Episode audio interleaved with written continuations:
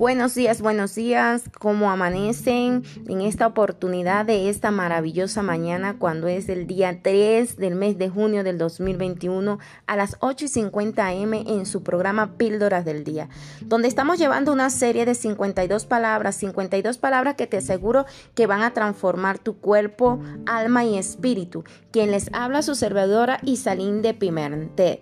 En esta oportunidad vamos a estar hablando, mujer, de la valentía. ¿Qué será la valentía?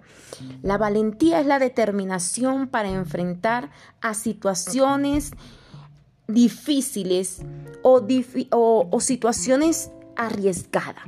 Esa es la valentía. Y tu mujer tienes ese coraje, tienes esa valentía para tener la determinación de enfrentar cualquier adversidad que se presente en tu vida. Pero vamos a ver qué nos dicen las escrituras en esta mañana y nos vamos a ir al libro de Josué capítulo 1 verso 9. La mayoría de nosotros sabemos este texto bíblico, ¿verdad? Donde nos dice de esta manera, yo te pido que seas fuerte y valiente, que no te desanimes, ni tengas miedo porque yo soy tu Dios y te ayudaré por donde quiera que vayas.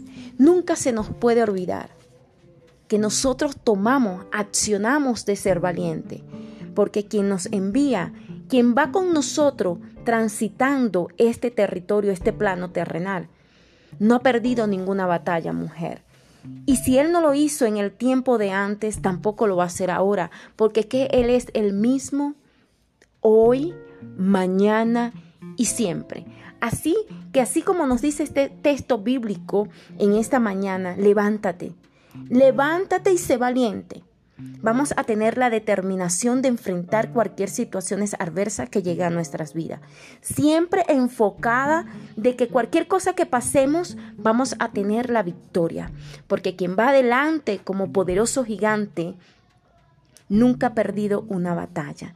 Y en esta mañana, mujer, así que levántate, levántate, ten la valentía por tu casa, tu familia, tu empresa, tu matrimonio, por aquello que te ha propuesto y que ves difícil. Solamente ten la determinación de enfrentar eso, para que podamos ver los logros, esos frutos que a veces se nos ponen tan amargo, pero que al final tienen un sabor a miel. Así que les amo, les bendigo quien habló, su hermana tu servidora Isalín de Pimentel. Hasta la próxima.